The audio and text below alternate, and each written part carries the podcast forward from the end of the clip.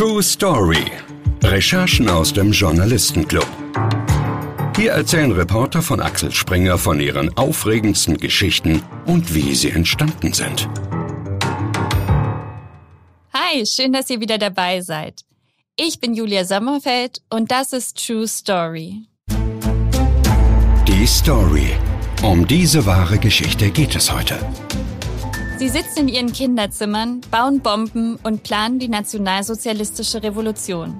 Journalisten von Politico, Insider und Welt haben aufgedeckt, wie Teenager sich für den, wie sie ihn nennen, Rassenkrieg rüsten.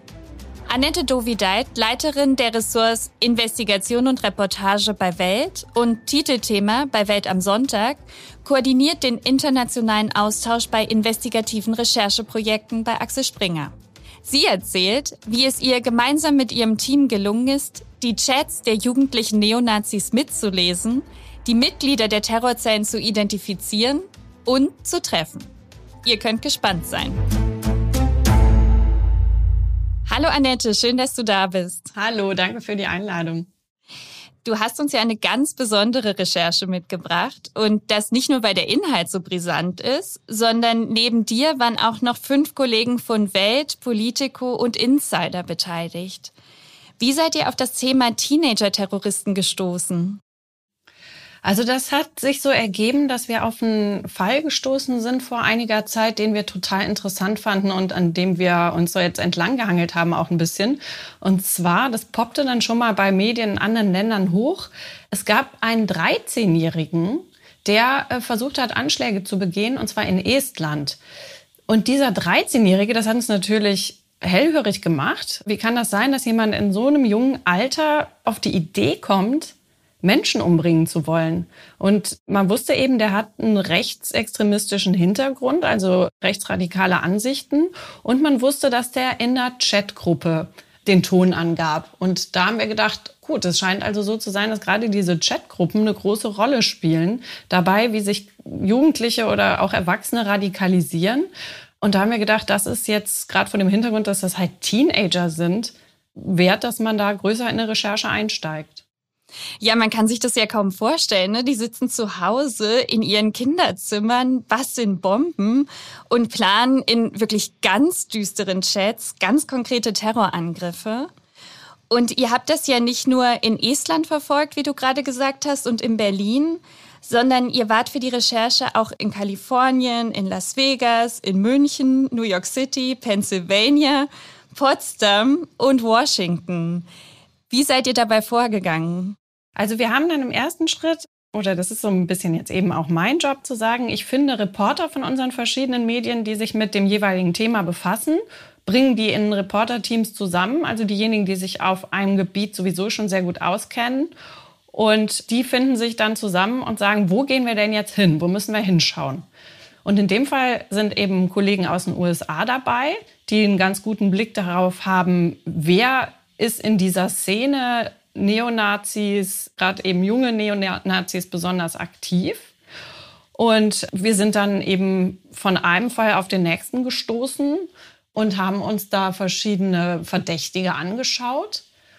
Und einen großen Teil spielte in dieser Recherche eben auch, welchen Zugang wir zu Chats hatten. Also wir sind dann, wir reden da bestimmt gleich noch mal ein bisschen genauer drüber, wir sind eben auf interne Chatprotokolle gestoßen, beziehungsweise sind in solche Chatgruppen selber auch reingekommen und konnten dann identifizieren, zum Teil, wer sind diese Leute, die sich da unter irgendwelchen ganz schlimmen Nicknames verbergen, wer sind die in Wirklichkeit. Und so kamen dann eben auch diese unterschiedlichen geografischen Orte zustande.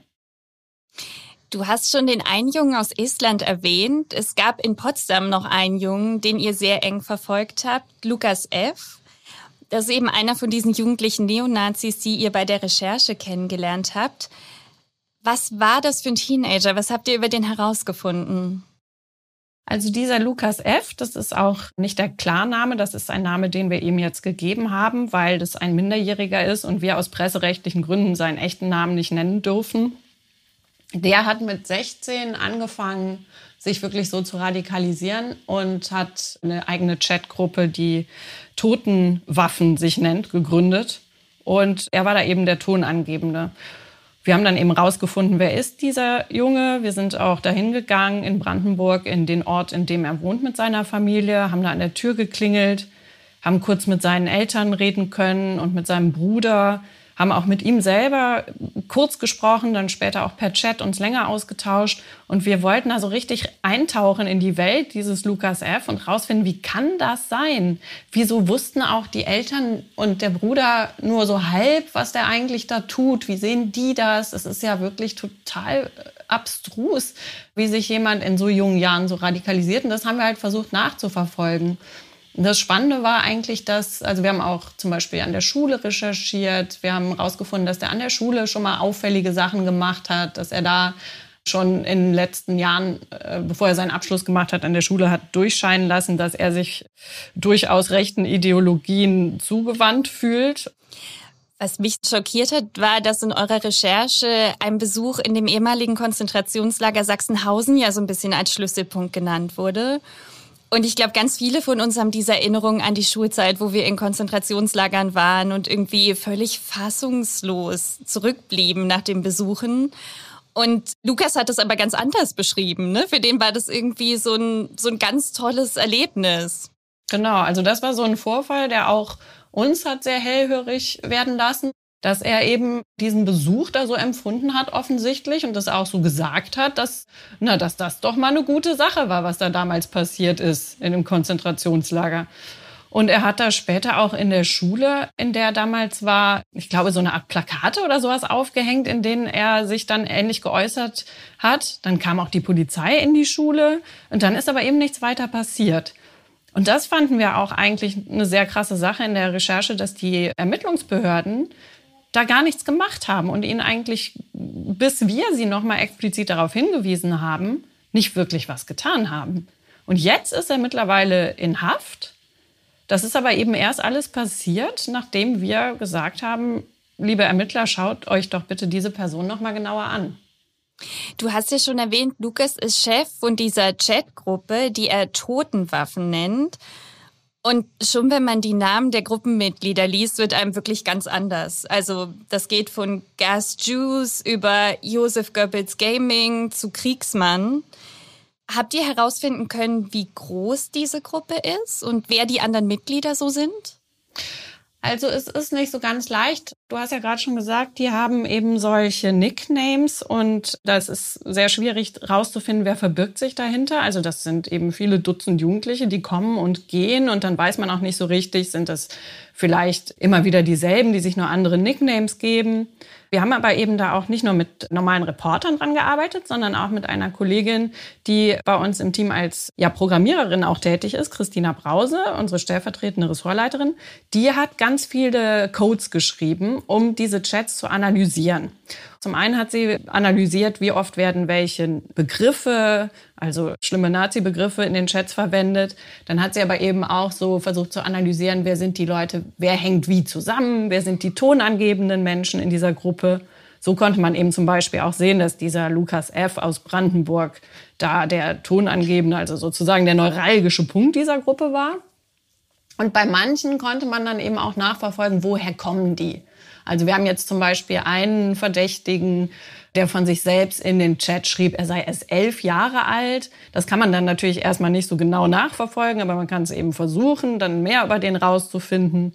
Und das haben wir jetzt auch nochmal weitergegeben an unsere Kollegen in Polen bei Fakt die auch einen Experten haben, der zu Rechtsextremismus recherchiert. Der versucht jetzt eben dann wiederum die Identität dieses Jugendlichen rauszufinden.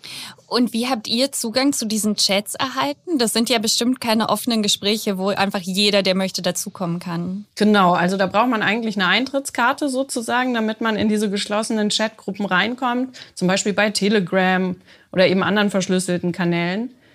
Wir hatten da verschiedene Zugangspunkte. Das eine ist, dass wir mit ja, Insidern oder Aussteigern sozusagen gearbeitet haben, die uns da was Inhaltliches haben zukommen lassen. Und das andere ist auch, dass Reporter aus unserem internationalen Team da sich, ja, sagen wir mal, Zugang verschafft haben, aber alles natürlich auf legale Weise. Also, dass sie im Prinzip da im Umfeld dieser Chats erstmal Interesse bekundet haben. Wir würden da gerne mal rein. Können wir denn da mitlesen? Und sie kamen dann auch rein, wurden dann zugelassen, ohne dass sie irgendwie selber irgendwelche Nazisprüche oder sowas gesagt hätten. Das ist für uns bei der Recherche natürlich total wichtig, dass wir uns nicht selber irgendwie strafbar machen, indem wir selber Nazi-Propaganda verbreiten oder sowas. Insofern hatten wir da Glück, dass wir reinkommen konnten, ohne uns irgendwie strafbar zu machen. Nur damit man sich mal so grob vorstellen kann, wie das in den Chats so abgeht. Also da wird dann zum Beispiel darüber diskutiert, ob es den Holocaust wirklich gab. Wir haben ja schon gehört, Lukas ist zum Beispiel der Meinung ja und das war auch richtig. Also es ist völlig irre. Und damit ihr euch das besser vorstellen könnt, haben wir einen von den Chats einlesen lassen. Lukas nutzt den Usernamen Forst. Edward C. Diese Holocaust-Leugner. Natürlich ist es passiert. Ich kann den nächsten kaum erwarten. Forst. Ich auch. Der Holocaust war eine Säuberung, eine Säuberung vom Bösen. Muslim African Merchant. Es ist nicht passiert. Es gibt so viele Beweise, dass es nicht passiert ist. Hört auf, jüdischen Lügen zu glauben. Forst. Ich fühle mich geehrt, dass mein Großvater noch am Leben ist. Muslim African Merchant. Millionen von Juden kamen nach dem Zweiten Weltkrieg in Länder wie die USA. Forst. Mein Großvater ist kein Jude. Er hat alles überlebt. Er war in der Hitlerjugend. Er kann nicht lügen. Muslim African Merchant. Wieso musste er irgendwas überleben, wenn er kein Jude war? HBG. HBG, FTRDEF, RGY, HUJ, IKO-LP. Die Leute, die von den Sowjets nach Sibirien geschickt wurden, leben viel schlechtere Leben. Und mit viel schlechteren Konditionen. Aber darüber redet niemand. Muslim African Merchant. Was weiß der denn schon über den Holocaust, außer das, was ihm die Juden erzählt haben? Forst. Was ist mit Konzentrationslagern? Sind sie für dich nicht real? Muslim African Merchant. Ja, die sind scheiß real. Kaum jemand wurde dort exekutiert. Hört auf, Judenlügen zu verbreiten. CC. Ich persönlich glaube, dass es sie wirklich gibt. Aber ich glaube nicht, dass sie so weit gegangen sind, wie es behauptet wird. Forst. Der Holocaust ist echt. Ich weiß nicht, wie Leute das nicht glauben können. Er ist echt und er war richtig. Diese Ideologie ist wirklich super schwer zu ertragen. Die Mitglieder eint, dass sie alle eine Art nationalsozialistische Revolution anstreben. Was kann man sich denn darunter vorstellen? Alle diese Gruppen, egal ob das jetzt Teenager sind oder erwachsene Neonazi-Gruppen, die sich übers Internet vernetzen, was die gemeinsam haben, ist, dass die die Idee der sogenannten einsamen Wölfe verfolgen. Das heißt, die verabreden sich sozusagen dazu, dass jeder Einzelne, der sich dann wirklich so krass radikalisiert, für sich selbst Anschläge vorbereiten und planen soll, so dass man eben sagt, im Grunde genommen ergeben all diese einsamen Wölfe dann zusammen eine große Armee, die äh, zu diesem Umsturz irgendwie beitragen soll. Das ist schwer zu fassen, warum das so ist und was die sich, also warum die überhaupt die Idee haben, das könnte eine sinnvolle Idee sein, aber natürlich, die steigern sich in diesen Chatgruppen da rein und das ist im Grunde genommen auch das, was wir ja bei der Recherche zeigen wollen, dass wenn es diese Möglichkeiten nicht gäbe, sich weltweit zu vernetzen mit Gleichgesinnten, es wahrscheinlich gar nicht erst so weit kommen würde, dass dann tatsächlich Anschläge stattfinden am Ende. Ihr seid in den Chats auch auf Todeslisten gestoßen, auf denen steht, welche Personen als Ziel von Anschlägen in Frage kommen. Die Bundeskanzlerin Angela Merkel wird als Jugular bezeichnet und es wird ganz deutlich darüber gesprochen, dass man große, wie Sie es nennen, Aktionen plant. Ihr hört jetzt den Chat zwischen Lukas F., der sich Forst nennt, und einem Mitglied der Gruppe mit dem Usernamen A. Forst. Jugela Merkel. Ich wette, ich werde irgendwann so wütend, dass ich eine Bombe am nächsten Ort platzieren werde, wo Jugela ihre Rede hält. Ah, diese Organisation ist noch jung wir müssen Einfluss gewinnen, bevor wir Aktionen starten. Wie die Antifa. Forst. Wir sollten auch niemandem über die Zukunft unserer Gruppe erzählen. Die sollen denken, dass wir nur eine rechte Gemeinschaft sind, sonst kriegen wir Druck. Ah. Richtig. Wir müssen weiter vorankommen. Wir brauchen mindestens 10.000 Unterstützer für unsere Aktionen, um Wirkung zu haben. Weniger und wir werden ganz leicht zerdrückt. Forst. lasst uns einfach sagen, wir sind nur eine Nazi-Gruppe. Und wir werden erst über unsere Aktionen reden, wenn die Zeit gekommen ist. Ah, klar. Also das, was man da hört, das zeigt eben das, was uns auch sehr negativ beeindruckt hat, sage ich mal. Also, dass die eigentlich schon wissen, was sie für Limitationen haben. Also, es sind jetzt noch gerade Kinder erst gewesen, jetzt sind es Jugendliche. Und dass die eben sagen, ja, aber wenn wir dann mal groß sind, wenn wir erwachsen sind, dann gehen wir wirklich los und bringen Leute um. Und das äh, finde ich also wirklich total schwer fassbar. Also gerade auch, wenn man sich in die Perspektive von Eltern reinversetzt, die dann doch denken müssen, wie kann das sein? Also wenn die das mit ihrer eigenen Situation jetzt die Leserinnen und Leser vergleichen und vielleicht sagen, ich habe selber Kinder. Deswegen, das war auch so das, was uns getriggert hat, warum wir gesagt haben, das ist eine Recherche, auf die wir echt viel Zeit und Energie verwenden müssen.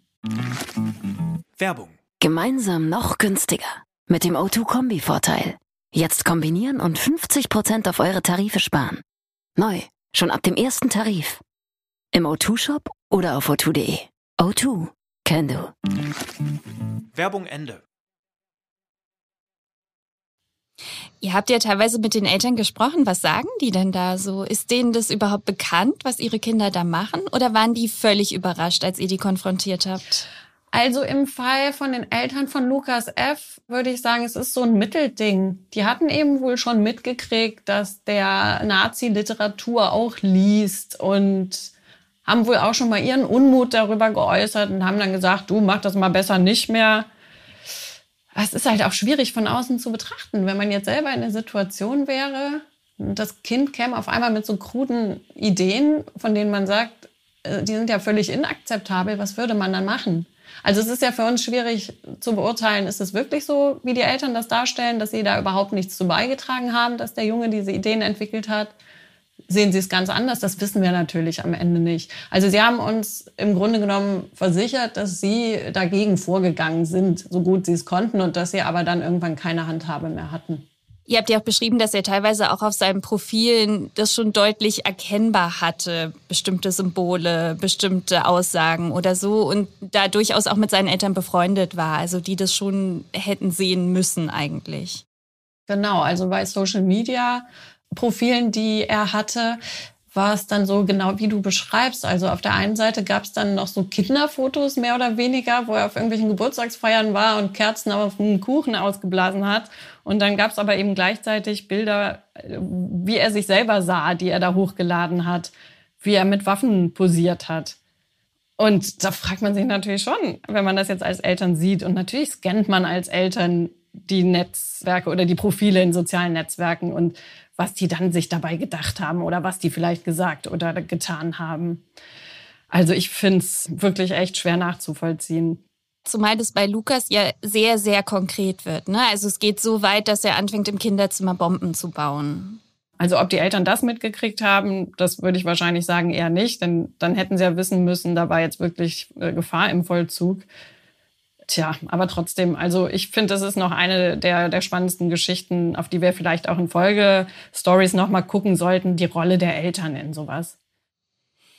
Wir haben gerade über die Bombe geredet, die Lukas gebaut hat. Und über den Chat, wo er sich eigentlich mit einem anderen Gruppenmitglied darüber unterhalten hat, dass sie ja eigentlich noch zu jung sind.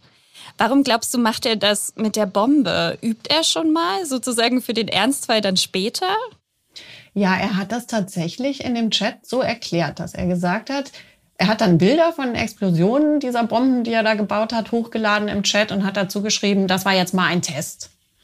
Also für mich, außenstehende Beobachterin, wirkte das tatsächlich so, wie du es jetzt gerade sagst. Er hat da einfach schon mal geübt und wollte sich fit machen dafür, wenn er sich dann wirklich bereit fühlt, in den Kampf zu ziehen. Und die Gruppe orientiert sich ja auch ganz eng an anderen Gruppen. In dieser Totenwaffengruppe gibt es ja zum Beispiel Mitglied mit dem Namen Commander. Der kommt aus Estland und ist Chef einer internationalen Terrorgruppe, die sich Feuerkrieg Division nennt. Und die beiden Gruppen schmieden ja dann so eine ganz enge Allianz. Und diese Feuerkrieggruppe, die macht ja tatsächlich schon konkrete Aktionen. Ja, genau. Also das ist so ein Netzwerk im Prinzip. Also man muss vielleicht noch mal einen Schritt zurückgehen und sagen, es gibt eine Gruppe von erwachsenen Neonazis, die recht bekannt ist weltweit. Die heißt die Atomwaffendivision. Das sind also erwachsene Neonazis. Auf die geht eigentlich diese Ideologie zurück, dass man diesen Ansatz mit den grauen Wölfen machen soll. Also jeder für sich selber, aber miteinander übers Internet vereint Anschläge planen soll, um dann sozusagen die Weltherrschaft irgendwann an sich zu reißen.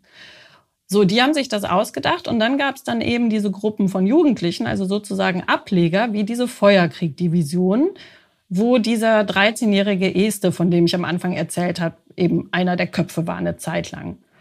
Die haben dann eben konkrete Anschläge geplant. Dann gab es immer weitere Ableger, so wie diese Gruppe von Lukas F., diese Totenwaffengruppe und ganz viele andere die sich dieser Ideologie angeschlossen haben und die sich dann auch, ja, wie du eben gesagt hast, in so einer Allianz miteinander verbunden haben. Also die sich dann wiederum austauschen. Das ist also ein ganz weit verzweigtes Netzwerk.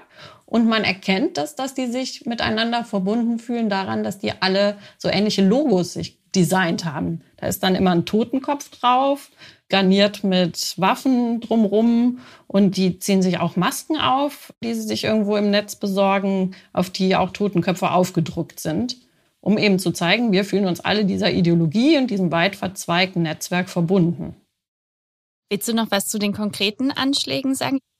Also wir haben eine Reihe von Fällen zusammengetragen, in denen es tatsächlich solche Versuche gab oder tatsächlich Anschläge gab. Zum Beispiel in den USA, da gab es einen ja, jungen Soldaten, der verhaftet wurde, bei einem Anschlag auf einen Nachrichtensender geplant haben soll. Das war 2019. Dafür hat er auch Sprengstoff äh, sich besorgt und Bomben versucht zu bauen. Dann gab es einen Fall in Litauen, auch 2019, in Vilnius, in der Hauptstadt. Da gab es einen 20-Jährigen, also schon jungen Erwachsenen, der versucht hat, ein Bürogebäude mit einer Bombe in die Luft zu sprengen. Der ist jetzt mittlerweile auch im Gefängnis. Dann sind wir auf einen Fall gestoßen in Großbritannien. Das war ein 21-Jähriger, der ja, mit einem Jagdmesser versucht hat, Anschläge zu begehen. In Deutschland gab es auch schon mal was vor zwei Jahren. Da, oh ja, der war auch im Gefängnis. Das war ein 22-Jähriger.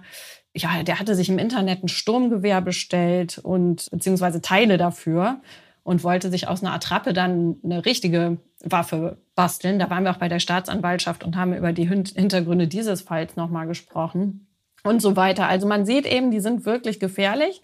Die labern dann nicht nur rum, sag ich jetzt mal salopp, sondern die schreiten wirklich zur Tat. Und das ist das, was wir versucht haben, am Anfang rauszufinden, am Anfang unserer Recherche. Ist das wirklich eine reale Bedrohung? Und darüber haben wir auch mit Ermittlern ganz lange gesprochen. Was wissten ihr über diese Bedrohung? Und das fanden wir aber, dass die meisten von denen eigentlich erschreckend wenig wussten. Also die haben zwar gesehen, so diese Einzelfälle wie den einen in Süddeutschland, den sie dann festgenommen haben, aber die sagten dann, na ja, aber also zum Beispiel die Staatsanwaltschaft in Süddeutschland, aber so wir wissen eigentlich jetzt nicht so wirklich was über das Netzwerk, weil das ist jetzt wieder nicht unser Job. Unser Job ist jetzt die Ermittlung zu dieser einen Person. Und das ist eigentlich das, was wir auch so als Teil des Rechercheergebnisses rausgefunden haben, dass dieses Netzwerk an sich kaum untersucht wird, weil die Ermittlungsbehörden einfach nicht so wahnsinnig gut dafür aufgestellt sind. Liegt es daran, dass Sie zu wenig Kapazitäten haben, um so wie ihr in diese Chats wirklich reinzugehen und mitzulesen? Oder glaubst du, es ist so eine Priorisierungsfrage auch? Ich glaube, es ist in erster Linie eine Frage der Zuständigkeiten. Weil in dem Beispiel, was ich eben genannt habe, da ist eben eine Staatsanwaltschaft in einer Stadt, die sagt, okay, wir haben jetzt diesen einen Fall auf den Tisch. Wir untersuchen den. Was hat jetzt genau diese eine Person getan?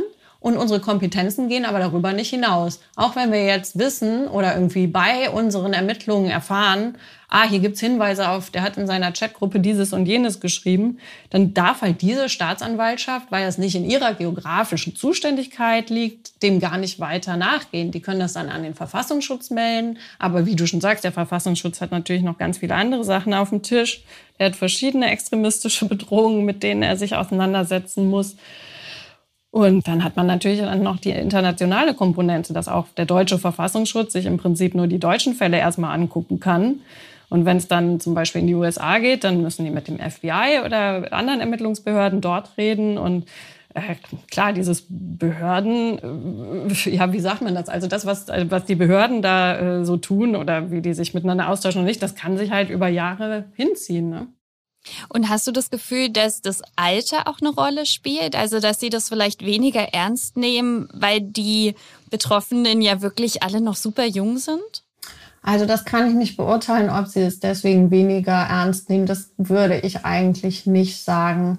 Ich glaube, das Problem ist vielleicht so ein bisschen, dass wenn es darum geht, jemanden wirklich festzusetzen, in U-Haft zu nehmen oder so, dass sie dann erstmal sehr genau prüfen müssen, ob das rechtlich jetzt überhaupt möglich ist. Wir reden gleich noch weiter über die Recherche, aber erstmal ein paar kurze Fragen zu dir. Reporterleben. Ab ins Rampenlicht. Wann und warum hast du beschlossen, dass du Journalistin werden möchtest? Oh, ich wollte eigentlich schon immer Journalistin werden. Schon als Kind wusste ich das irgendwie. Ich habe schon als Kind immer so Zeitungen selber gemalt und die dann an meine Eltern oder andere Verwandte verteilt. Also es war mir eigentlich ehrlich gesagt immer klar. Und was reizt dich am investigativen Journalismus? Also der Unterschied, ich sage immer, zu normalen Journalismus ist, im normalen Journalismus, das ist ja immer so ein Handwerk. Also man, man stellt etwas her, man stellt einen Text her und muss dazu verschiedene handwerkliche Fähigkeiten haben. Also dass man weiß, wie man solide recherchiert, wie man gut schreibt, wie man das alles gut strukturiert. Und am Ende hat man so ein, ein Stück, einen Text, schön gemacht, dass ich vergleiche das immer mit, als wäre man Schreiner und hätte irgendwie einen Tisch gedrechselt oder so und hat den dann da stehen. Und im investigativen Journalismus kommt aber eben noch was dazu. Da ist es nicht nur Handwerk, sondern man geht eben auch immer so ein bisschen auf die Jagd. Also man muss ja immer einen Widerstand überwinden. Also es gibt immer mindestens eine Person oder mehrere Personen, die nicht wollen, dass man irgendwas rausfindet. Sei es jetzt eine Behörde, die einem irgendwelche Informationen nicht weitergeben will, oder sei es ein Verbrecher jetzt wie in dem Fall, der verbergen möchte, was er getan hat. Und naja, da hat man natürlich dann entwickelt man, wenn man der Typ Investigativjournalist ist, eben einen Jagdtrieb und freut sich sehr daran, wenn man so eine Barriere überwunden hat. Warum rätst du Kolleginnen und Kollegen auch mal zum Scheitern? Also jetzt gerade bei uns im Investigativen ist es ja so, man geht los und hat eine Arbeitsthese oder hat eine offene Frage oder man bekommt einen Hinweis von irgendwo. Und da weiß man ja noch nicht, ob da am Ende wirklich was bei rauskommt. Also es ist, das, gerade Investigativjournalismus würde nicht funktionieren, wenn man nicht wüsste, ungefähr die Hälfte der Geschichten werden am Ende nichts. Weil gerade die externen Hinweise von Leuten, die sagen, boah, ich habe hier einen Skandal, den müsst ihr mal recherchieren, die zerschlagen sich in der Mehrzahl der Fälle. Da stellt man dann eben häufig fest, nee, war doch nicht so, derjenige hat es falsch verstanden oder es ist gar nicht so ein großer Skandal. Also wir verwerfen sehr, sehr viele Sachen, die wir anrecherchieren, wieder. Und nur aus einem Bruchteil wird am Ende eine Geschichte. Und das ist für uns auch oft nicht so einfach, weil das bedeutet, dass ein großer Teil unserer Arbeit, die wir so jeden Tag äh, tun, am Ende gar nicht sichtbar wird. Und das ist so ein bisschen meine Aufgabe, das auch zu kommunizieren, dass wir auch ganz viel arbeiten, auch wenn am Ende nichts in der Zeitung steht. An welche deiner Geschichten erinnerst du dich am liebsten? Also eine Geschichte, die mir sehr viel Spaß gemacht hat, weil ich da auch wirklich Reporterinnen-Glück hatte, war, dass ich vor ein paar Jahren mal recherchiert habe über die Pasta- und Pizzakette Vapiano, die damals ein ganz großes, aufstrebendes Unternehmen war, also wirklich so eine Erfolgsmarke in Deutschland. Und ich habe dazu eine Reihe von Geschichten gemacht, die dann eben gezeigt haben, dass da aber einiges schief läuft. Nämlich zum einen, und also das kann ich jetzt im Nachhinein sagen, weil das auch im Nachhinein alles von der Geschäftsleitung bestätigt wurde, dass die Mitarbeiter systematisch damals um Lohn betrogen haben, indem sie von den automatischen Chipkarten, mit denen die sich ein- und ausgescannt haben, ja immer so quasi systematisch abends ein bisschen was abgezogen haben und da ganz viel Geld gespart haben zulasten der Mitarbeiter. Und nachdem ich das geschrieben habe, hat sich da tatsächlich auch sehr viel getan. Also die haben dann so ein Compliance-System eingerichtet und dieses ganze elektronische Abrechnungssystem umgestellt. Und die nächste Geschichte, die ich dann gemacht habe, das war eigentlich die größte, die auch alle in Deutschland so mehr oder weniger mitgekriegt haben, war, dass Vapiano-Mitarbeiter eben auch, auch wiederum systematisch Lebensmittel umetikettiert haben. Also Sachen, die eigentlich schon abgelaufen waren, mit einem neuen Aufkleber versehen haben und dann waren die plötzlich noch länger haltbar als vorher. Und das führte dann dazu, dass in einigen Filialen eben schon fast gammeliges Essen damals verkauft wurde. Und als ich diese Geschichte recherchiert habe, und das war halt vor allen Dingen das größte Reporterglück, war die damalige Geschäftsführung oder beziehungsweise auch deren Regionalleiter, die waren so ungeschickt, dass die in manchen der Filialen ans schwarze Brett ausgedruckte Fotos von mir gehängt haben. Versehen mit dem Hinweis, Achtung, wenn diese Frau reinkommt, so sieht sie aus, bitte mit der nicht reden. Weil ich bin damals tatsächlich in ganz viele Bapiano-Filialen überall in Deutschland reingegangen, habe halt einfach die Mitarbeiter angequatscht und äh, gesagt, hey, hast du Lust auch nochmal mit mir vertraulich zu reden? Und die Tatsache, dass das dann aber eben rauskam, dass sie meine Fotos da auch in Chatgruppen verschickt haben und da eben ans schwarze Brett gehängt haben, das war dann natürlich auch wiederum für uns ein Teil der Berichterstattung. Also wir haben dann in der Welt am Sonntag auch geschrieben und haben diese Fotos gezeigt, die wir dann zugespielt kriegten von Mitarbeitern. Hier, unsere Reporterin, vor der wird gewarnt. Und das war natürlich super. Das hat dann große Kreise gezogen. Da haben dann Mediendienste drüber berichtet. Wie konnten die von Vapiano nur so ungeschickt sein? Und da muss ich im Nachhinein sagen, also, dass man so ein Glück hat, dass eine Firma sich so dumm verhält, das passiert nur ganz selten. Und nachher haben sie auch die Geschäftsführung ausgetauscht und dann wurde das alles, glaube ich, viel besser. Lass uns zurück zur Recherche kommen. Du hast schon erzählt, dass es euch gelungen ist, die einflussreichsten Jugendlichen aus den Chats zu identifizieren mhm. und dann eben auch teilweise die Klarnamen herauszufinden. Ihr habt die dann ja kontaktiert. Wie haben die denn reagiert, wenn da plötzlich so ein Journalist klopft und sagt, hey, möchtest du mal mit mir sprechen? Also die haben nicht gut reagiert, die haben nicht mit uns reden wollen. Die haben auch, also ich sage jetzt mal das Beispiel von Lukas F. in Deutschland. Das war jemand, der bei uns jetzt von unseren Reportern ja derjenige war, mit dem wir am meisten wirklich zu tun hatten der hat gesagt, nee, also ich lasse mich jetzt nicht so irgendwie an der Haustür überfallen, ich überleg mal. Und der hat dann eben nachher auch noch in Chatnachrichten quasi Interviews gegeben. Also hat mit unseren Reportern hin und her gechattet. Und da hat er sich dann schon geäußert und hat auch tatsächlich diese Nazi-Ideologien, die er vorher schon im Chat vertreten hat, auch nochmal gegen unseren Reportern vertreten.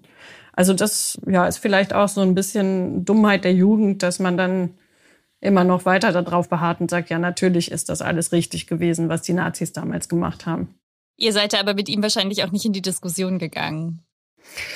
Nee, natürlich nicht. Also wir würden natürlich jetzt nicht irgendwie eine ernsthafte Diskussion darüber führen, ob der Holocaust richtig war. Also äh, wir nehmen das dann einfach auf, lesen das, bilden uns unsere Meinung und geben das dann später so wieder. Und haben aber tatsächlich auch, als wir jetzt den Text geschrieben haben, darauf geachtet, dass wir diesen wirren und völlig abwegigen Gedanken nicht zu viel Raum geben. Also dass wir jetzt zum Beispiel den Lukas F. nicht zu lange da sagen lassen in unserem Text, was seine Gedanken sind. Weil, ja, ich glaube, das ist eigentlich für jeden nachvollziehbar, warum man das nicht möchte.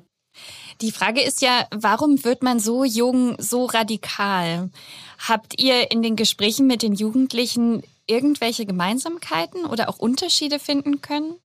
Also, weil ich komme so ein bisschen aus der Ecke, dass man ja eigentlich immer denkt, diese Jugendlichen haben gar nicht so richtig eine Meinung, landen irgendwie zufällig in so einem Chat mhm. und werden dann dort erst radikalisiert. Und was ich bei Lukas so interessant fand, war, dass der sich ja vorher schon radikalisiert hat und dann erst in diesen Chat gegangen ist. Und das fand ich ungewöhnlich.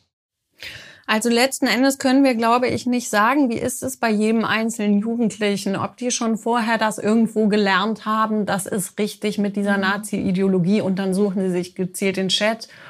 Ich glaube, es gibt ganz viele Fälle, die kommen über ganz andere Kanäle da rein. Das sind einfach Jugendliche, die sind ein bisschen wie so ein leeres Gefäß. Die haben noch keine moralischen Vorstellungen. Denen hat es vielleicht auch niemand gesagt, was ist richtig, was ist falsch. Dann sind die in irgendwelchen Gaming-Gruppen wo es eigentlich um was ganz anderes geht, dann sind die in diesen Gaming-Chats drin und dann werden die auf einmal von anderen in solche Ideologien reingezogen. Ich glaube, es gibt beides. Es gibt die, die mit schon so einer Vorprägung da reingehen und es gibt die, die einfach, ja, wie gesagt, vorher sich gar nichts gedacht haben und dann denken, ach, guck mal, hier ist jemand, der will mit mir ernsthaft reden und der interessiert sich für mich. Du hast ja gesagt, den Sicherheitsbehörden ist erst sehr spät aufgefallen, was da so passiert. An welchem Punkt ist denn Lukas bei denen auf dem Radar gelandet? Bei Lukas war es so, der war an der Schule schon mal auffällig geworden. Und zwar ging es darum, dass in der Schule in Brandenburg, in dem Ort, in dem er eben wohnte, eine Wanderausstellung aufgebaut werden sollte. Und Lukas hat dann gesagt, er engagiert sich und möchte bei dieser Wanderausstellung irgendwie teilhaben, mitgestalten. Und es ging dabei über Rechtsextremismus. Das war eine Ausstellung der Friedrich-Ebert-Stiftung. Und nun hat der Lukas eine Schautafel da vorgestellt mit rechtsradikalen Symbolen darauf. Hat das vorgestellt, da war auch der Bürgermeister des Ortes dabei.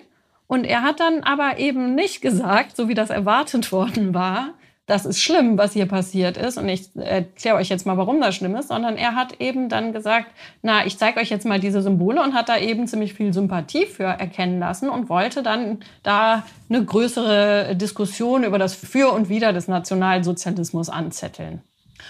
Und da ist aber eben auch niemand aufmerksam geworden, offensichtlich. Also die Behörden hatten ihn dann so latent immer mal wieder auf dem Schirm, aber passiert ist nichts. Und er ist jetzt erst festgenommen worden, nachdem wir recherchiert haben, nachdem wir auch ganz oft nachgefragt haben bei den zuständigen Ermittlungsbehörden, sagt mal, was denkt ihr denn über den, für wie gefährlich haltet ihr den? Die Behörden haben uns gegenüber auch gar nichts gesagt, obwohl sie wussten, dass wir recherchieren und dass wir ganz viele Informationen über ihn haben, auch überhaupt nicht auf uns zugekommen, haben gesagt, interessiert uns, vielleicht machen wir mal einen Austausch. Ist alles nicht passiert. Also es gab dann aber tatsächlich irgendwann auch mal eine Hausdurchsuchung bei ihm, aber auch dann ist erstmal wieder nichts passiert. Und jetzt erst Anfang Juni, also zehn Monate nach dieser Hausdurchsuchung, gab es dann noch mal eine neue Durchsuchung. Da kamen wieder Polizeibeamte zu ihm in die Wohnung und da haben sie dann einen Haftbefehl vollstreckt. Jetzt hat auch der Staatsschutz gesagt, dass sie Lukas als Gefährder einstufen, also jemanden, von dem eine konkrete Gefahr ausgeht. Jetzt wird weiter ermittelt und er ist jetzt erstmal in Haft. Und in Potsdam hat er jetzt auch im realen Leben echte Follower gefunden. Da gibt es so eine Bande rechter Jugendlicher, die sich dafür einsetzen, dass Lukas wieder freigelassen genau. wird. Genau, Free L, also das ist eine Gruppe von Jugendlichen, die ihn irgendwie kennen und die setzen sich jetzt für ihn ein. Sie haben sogar so ein Symbol. Sie formen mit der rechten Hand ein L für Lukas und ihr Spruch ist Free L, also Freiheit für Lukas. Die gehen dann auch rum, das kann man da sehen was sie da machen. Und zwar sprühen sie Schriftzüge an die Wände. Und naja, so verbreitet sich die Ideologie weiter. Und auch hier wieder weiß die Polizei nichts von oder geht ihm nicht nach. Lass uns zu den Höhepunkten eurer Recherche kommen. Höhepunkte. Die Story im Superlativ. Was hat euch bei der Recherche am meisten überrascht? Am meisten überrascht hat uns, glaube ich, dass da wirklich eigentlich noch Kinder dabei sind. Also wenn das stimmt, was die da teilweise in die Chats schreiben, dass da einer schreibt, ich bin elf, elf Jahre alt. Und dann gibt es halt diese verbrieften Fälle von eben diesem Esten, der 13 Jahre alt ist. Das muss man sich mal vorstellen. Das sind Kinder, ich meine, viele von uns haben selber Kinder und wissen, was eigentlich so die normale Welt eines elf oder eines 13-Jährigen ist. Da hat man vielleicht geht man auf seine erste Party, macht irgendwelche Dummheiten. Man hat vielleicht fängt an, sich für Mädchen zu interessieren. Man erlebt total viel. Man kapselt sich langsam von den Eltern ab. All solche Sachen. Da kann sich ja wahrscheinlich jeder von uns auch noch dran erinnern. Und dass es dann aber solche Kinder gibt, die sagen, nö, ich fange jetzt an, mich zu radikalisieren und denke darüber nach, Menschen umzubringen. Ich finde es so unvorstellbar. Was war der emotionalste Moment, den ihr hattet?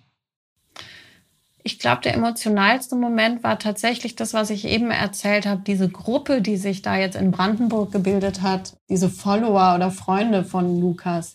Wie viele Jugendliche es da gibt in diesem Dorf und vielleicht steht das Dorf ja auch für andere Dörfer so im ländlichen Raum in Deutschland, die das total normal finden. Ach na ja, guck mal, der hat sich jetzt irgendwie radikalisiert, ja, der war vielleicht ein bisschen dumm, dass das so relativiert wird und man sagt, aber es ist trotzdem einer von uns. Also, dass man sich nicht davon abgrenzt. Also, das macht mich echt betroffen, dass das so als okay angesehen wird, dass da jemand rechtsextrem ist, den Holocaust relativiert und sogar konkret plant, Menschen umzubringen. Und trotzdem herrscht da so ein Verständnis für den. Das finde ich wirklich Wahnsinn. Ihr habt ja insgesamt, ich glaube, anderthalb Jahre recherchiert. Was war die größte Herausforderung dabei? Also diese anderthalb Jahre, da muss man sagen, das fing halt damit an, dass einer der amerikanischen Reporter eben schon angefangen hatte, sich mit diesen 13-Jährigen in Estland zu beschäftigen. Und der ist dann schon sehr tief in die Recherche eingestiegen und hatte eben schon ganz viele Chatprotokolle gesammelt.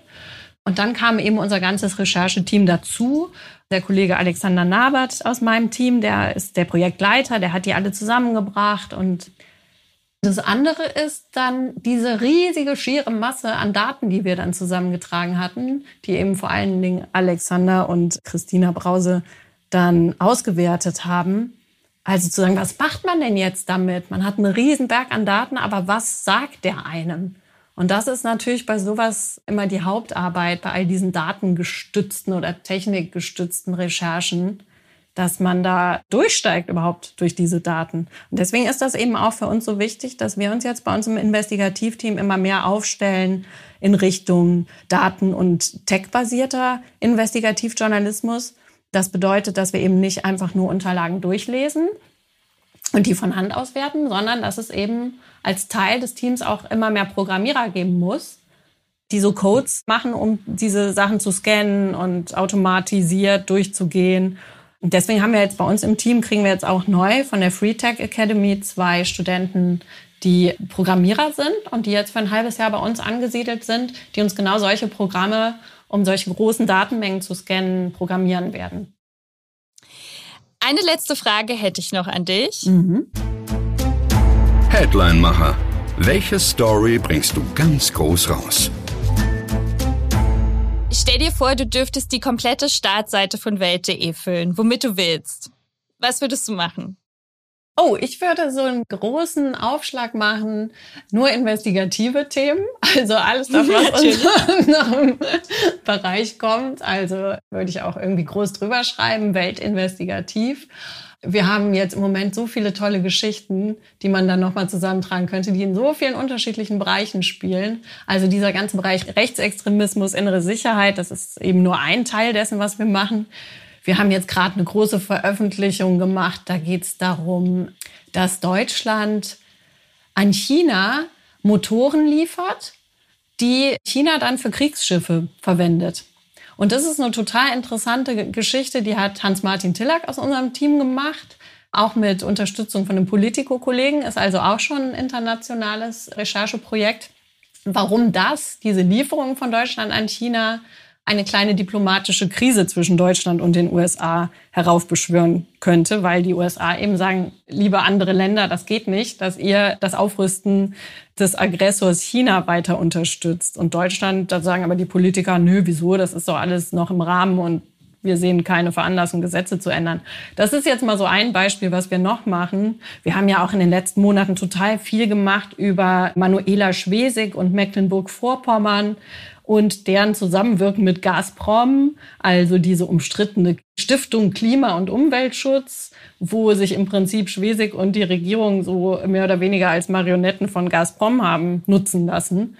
Und all diese Bandbreite, das würde ich gerne mal so zeigen, damit die Leute bei Welt.de auch mal sehen, hey, krass, das machen die alles. Und eigentlich gar nicht mal mit so vielen Leuten. Vielen Dank, dass du hier warst. Ich glaube, eure Recherche wird mir auf jeden Fall noch eine Weile im Kopf rumspuken. Da gibt es so viele wahnsinnig spannende Aspekte. Vielen Dank, liebe Julia. Hat mich sehr gefreut. Und vielen Dank auch an unsere Hörer fürs Zuhören. Wir freuen uns schon auf die nächste Folge mit euch. Macht's gut. Bis bald. True Story Folgt uns auf Instagram unter True Story-Podcast, wenn ihr keine Folge mehr verpassen oder noch mehr Stories von unseren Reportern wollt. Bewertet uns bei Spotify oder kommentiert bei Apple Podcasts. Wir sind auf eure Meinung gespannt. Schreibt uns gerne eine E-Mail an truestory at axelspringer.com.